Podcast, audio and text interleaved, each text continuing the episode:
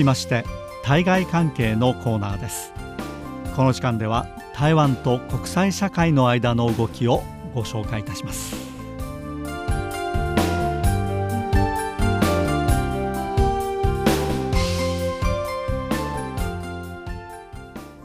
こんにちは。この時間担当は早田です。まず、台湾と日本との間の関係からご紹介していきたいと思います。台湾の人たちが日本を訪れる際大部分の方は飛行機を使うことになりますけれどもその飛行機で日本に行く人の多くが東京の羽田空港を利用することになります。この羽田空港ですけれども現在台湾の台北にあります松山空港ここと直行便が結んでいます。台北の松山空港というのはこれ台北に松山区というところがありまして、まあ、そこにある空港ということで松山空港というのがこれ通称になっています。台湾の空の玄関の一つですね。国際空港です。この松山空港と東京の羽田空港が結ばれているんですけれどもこの直行便を利用して東京の羽田空港を利用する台湾の人たちというのは毎年延べで34万人に達しているそうです。34万人の台湾の人が羽田空港を利用するということですから、まあ、この人たちがですね空港で買い物をするわけですけれどその買い物のビジネスチャンスというのもかなり大きなものがあるようです。で羽田空港の空港ビルの方では台湾の人たちがどのようなお土産羽田空港でよく買うかという統計を発表しています。でそれによりますと一番台湾の人たちに人気があるお土産お菓子ですねは何かと言いますとこれ商品名を言いますけれどもジャガポックルというお菓子ですね。これが1位に挙げられているそうです。私も日本に帰るということになりますと台湾の人からこのお菓子を買ってきてくれということを頼まれることこれかなり頻繁にありまして、まあ、それほど台湾の人たちこのお菓子が好きなようですね。その理由はよく分かりませんけれどもその人気のほど1四半期あたりの売上高が日本円で600万円ほどになるそうですね。四半期あたり3ヶ月で600万円ほどのこのお菓子売れているということです。でまた人気がですね高い商品、お土産の中には日本酒。え日本の清酒がありまして、えその中でもですねこの品目があるんですね。ダッサイというブランドのお酒ですけれどもこれ台湾の人たちの間にもとても人気が高いようでしてえこれが羽田空港を訪れる台湾のお客さんが購入するお酒の中でえトップに来ているようです。まあ台湾の人たち日本酒というのは以前はあまり飲まなかったようですね。まあ台湾に入っててきている日本酒というのは、まあ、いわゆる大衆ブランドのものがほとんどで、えー、また飲む場所もその日本料理のお店ですね、えー、などで飲むぐらいに限られていたんですけれどもこれ近年、うん、台湾でもこの日本酒がかなり飲まれるようになっているようですね、まあ、こうした中で、まあ、台湾の人たちたくさん日本に行きますので、えー、日本酒のいろいろなブランドをですね飲んでみてあこれがいいぞということになるようでして、まあ、その中で、えー、このブランドの日本酒というのが台湾の人たちの間では非常に人気が高いようですね。えということで台湾の人が羽田空港で買うお酒の中ではトップに来ています。これは羽田空港の例、この2つですね、お菓子と日本酒挙げられていますけれども、おそらくこれ日本の他の空港でも同じような状況じゃないかと思います。ということで羽田空港で台湾の人たちに人気のお土産のランキングのトップですね、これをご紹介したんですけれども、少し前になりますが新しい航空路線が開設されています。これは7月から始まりました新しい定期航空路線ですね。台湾の桃園国際空港。台湾の桃園市ですね北部にあります台湾の空の玄関ですけれどもこの桃園国際空港と日本の愛媛県の松山空港を結ぶ定期路線が開設されました。松山空港、ま、愛媛県の県庁所在地は松山市ですけれどもこの松山市があります愛媛県というのは台湾との交流に積極的に取り組んでいる日本の自治体の代表的な存在ですね。新しく台湾の桃園国際空港と松山空港愛媛県が結ばれると直行便で結ばれるということでありますと双方の間の交流ますます盛んになってくることではないかと思います。で、この愛媛県というのは、四国にありますね。台湾と四国を結ぶ空の便、これまではやはりこの台湾桃園国際空港ですね。桃園と高松これ香川県の高松ですけれども、えこの間を結ぶ定期路線というのはあ以前からあったんですね、え今回この愛媛県の松山空港と結ばれることになりましてえ台湾の人たち日本の四国に行く機会が多くなりそうですね。でまた四国の人にとっても台湾に来るにはぐっと便利になるわけです。でこの松山ですね愛媛県の松山なんですけれども台湾とこれ以前から非常にこの深いお付き合いがあるんですね。と言いますのは台北に松山というところがあるんですね、えー、先ほど台北のこの空港松山空港と紹介しましたけれども松山という地名のですね区が台北にはあるんですね、まあ、そして台北には松山駅という駅があります、えー、これは台湾の在来線を運行している台湾鉄道の駅です。ね古くからある駅ですけれども、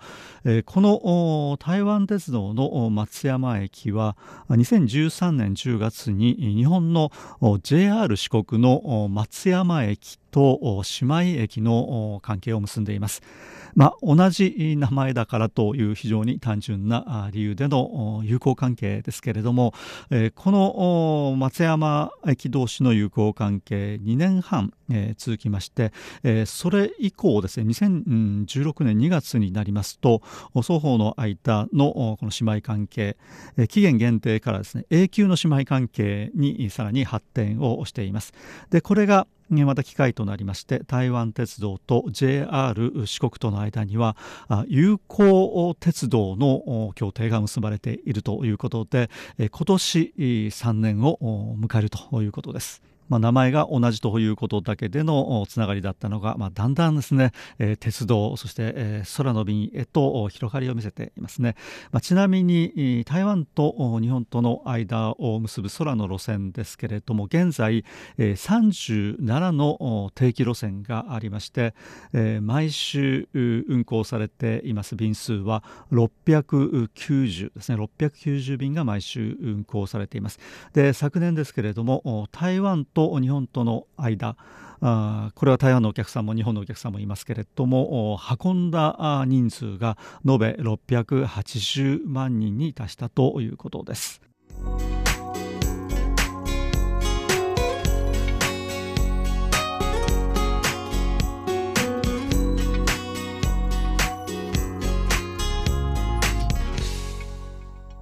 さて次は台湾の南部にあります台南市と和歌山県ですね。えー、少し前7月になりますけれども台南市議会の議長の郭新良さんが率いる、18人の議員さんからなります日本訪問団が和歌山市議会を訪問しました。台南市議会と和歌山市議会はこれ姉妹関係があるんですね。友好交流協定を、ま、双方の間で結んでいるということなんです。でこの台南市議会は和歌山市議会だけではなくてえー、日本の議会としましては石川県議会それから金沢市議会、えー、京都市議会ともこうした協定を結んでいまして、まあ、和歌山市議会は4番目のこの姉妹議会ということになるんだそうです。和歌山市議会の方からは38人の議員さんが台湾からの議員さんたち台南市の議員さんたちを歓迎したそうです。で、この台南市と和歌山市なんですけれどもこれ双方とも農産物の生産が非常に盛んなところですね、まあ、台南で有名な果物といいますとこれ何といってもマンゴーではないかと思います。この訪問団7月に訪問していますけれどもちょうどその時期ですねマンゴーの生産時期ですね収穫時期にあたるということで台南市議会の一行はこのマンゴーを持ってですね和歌山市議会を訪れ、まあ、和歌山市の人たちにぜひ台南のマンゴーを食べてくださいということだったようです。で、えー、逆にこの和歌山市もですね例えば、えー、桃であるとかあるいはみかんであるとかですね、えー、果物の生産が非常に盛んなところですけれども、まあ、将来的にはですねこうした和歌山の農産物果物も、えー、台南の方でですねぜひ、えー、市場開拓をしていきたいということのようです。次は台湾の方は桃園市をご紹介します、桃園市というのは台湾の、北部にありまして台湾桃園国際空港という台湾の空の玄関があるところですね、この桃園市と日本の宮崎県ですね。九州の宮崎県ですけれども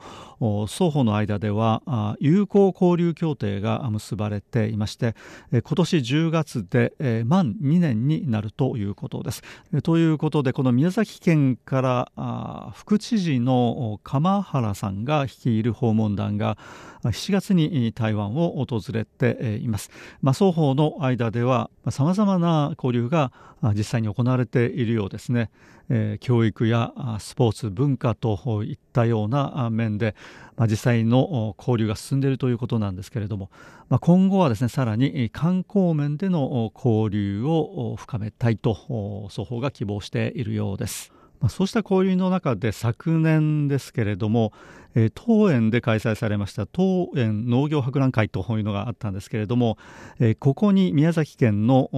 農産物特産が展示販売されたそうです。でその際にですねこれ台湾でもこの牛が飼育されていますけれどもこの宮崎宮崎牛という有名ですねで、この台湾牛と宮崎牛でそれぞれ作った牛肉のスープを食べ比べてみるという企画が行われましてですね、とっても人気を集めたんだそうです。次は台湾の東海岸東部にあります花蓮県ですねこの花蓮県の県知事を務めています上新義さんですけれどもこのほど訪問団を引き連れまして日本の岩手県を訪れ交流を進めています。実は花蓮県では今年11月23日に太平洋温泉フェスティバルというのが開催されるんですね。でこのイベントには岩手県の盛岡の八幡宮非常にこの有名なお祭りがあるそうですけれどもこの時に登場しますダッシュをですね持ってきて花蓮の街で練り歩くことになっているということなんですね、まあ、そういうったこともありまして、まあ、花蓮県の方では県知事さんが今回岩手県を訪問しています。この花蓮県知事の意向ですけれども盛岡八幡宮に奉納されています脱脂を見学にも行っているようです。そして次は三重県行きますね。これ9月ですけれども日本の三重県の鈴木知事の一行が台湾を訪問しまして、まあ、総統府を訪れて副総統の陳建仁さん、まあ、陳建仁副総統と面会をしています。でこの陳建仁副総統によりますとこの鈴木知事の台湾の訪問はまあ、今回2回目なんだそうですね。で鈴木知事は2017年2月に台湾にやってきまして、えその時に台湾で開催されていましたランタンフェスティバルを参観したそうです。でこの時に陳建仁副総統とも面会したということで、まあ、2人の面会今回2回目になるんだということです。でこの三重県の鈴木知事の訪問に対しまして陳建新副総統ですけれども、まあ、今後ですね双方の間の関係、え、ますます、え、発展させていきたいということを希望をしています。特に産業面でですね陳建仁副総統は協力関係の強化を希望していまして、まあ、三重県の企業と台湾の企業が、まあ、一緒に手を組んで東南アジアや南アジアさらには太平洋の諸国などに進出すれば非常に良好な発展性があるのではないかと提案をしています。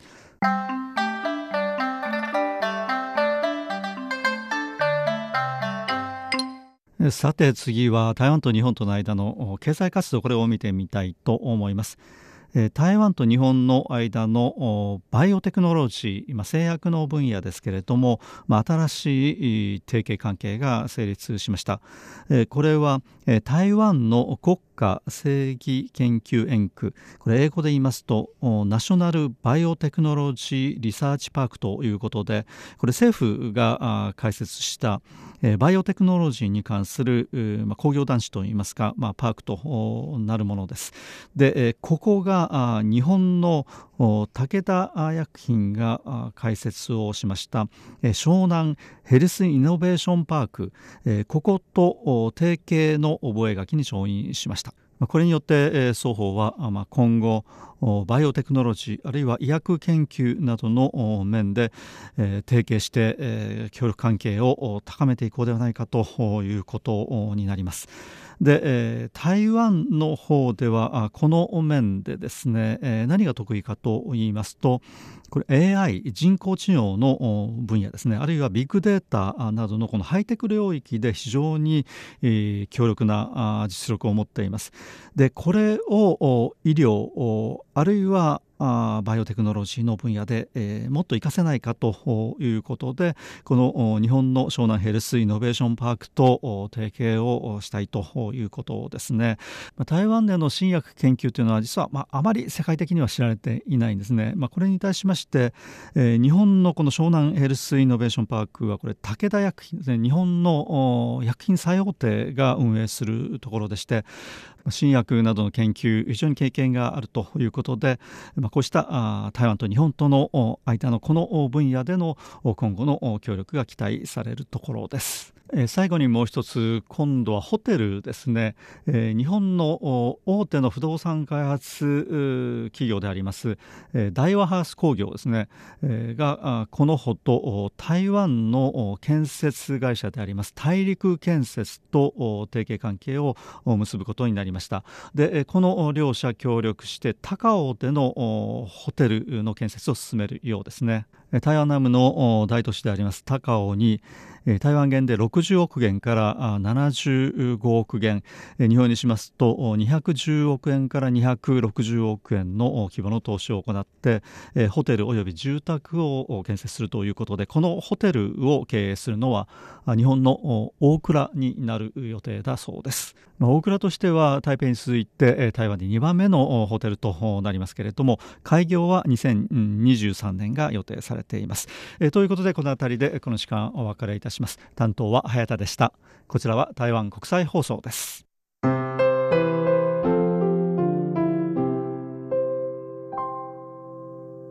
お聞きの放送は台湾国際放送 RTI 中華民国中央放送局の日本語番組です。この放送に対する皆様のご意見ご希望をお待ちしております。宛先は中華民国台湾台北市北安路55号台湾国際放送玉山です北安の北は南北の北安は安全安心の安玉山は玉山と書きます。なお、ホームページのアドレスは http コロンスラッシュスラッシュ www rti.org.tw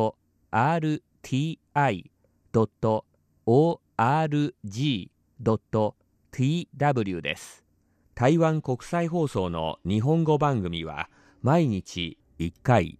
北東アジア地区に向けて放送しております。放送時間帯と周波数は次の通りです。日本時間午後8時から9時まで 9.735MHz を使って放送しております。次の放送時間まで皆様ごきげんよう。中華民国台湾台北から台湾国際放送でした。